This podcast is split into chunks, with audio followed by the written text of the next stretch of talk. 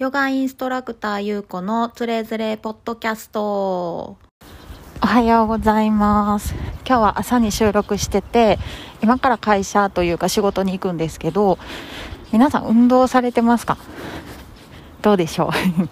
まあ日常ね、リモートワークとかも多いから、運動する機会ってすごく減ってきてるんじゃないかなと思うんですね。あと、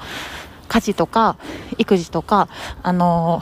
お子さん、小さいお子さんとずっと一緒に家にいるお母さんとかも自分が体を動かす機会って減ってきてるんじゃないかなと思うんですよ。で、まあ、運動の機会を作るってやろうと思ったらジムに行ったり、まあ、ヨガスタジオに行ったりもしくは今やったらオンラインでヨガできるからそういう手段もあります。まあ、なんでいろいろあるんですけどまあ、いきなりそこから始めるのが難しいなって方は、まずお散歩でいいからやってみてください。あの、本当に、まあ、日常の家事をね、ちょっと一つ、あの、なんていうのかな。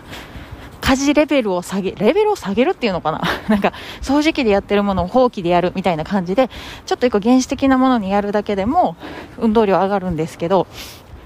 まあ、手っ取り早いのは家の近所を、そうですね、30分とか1時間ぐらい、まあ、だらだら歩くよりちょっとシャキシャキ歩いてみてください。おすすめは手ぶ寒いので手袋をして歩く腕を振るですね。そんな感じです。ちょっと工事現場の近く通ってて音がめちゃくちゃ鳴ってるんじゃないかなと思うので今日はこれぐらいにしますが、まあ、運動の重要性とかも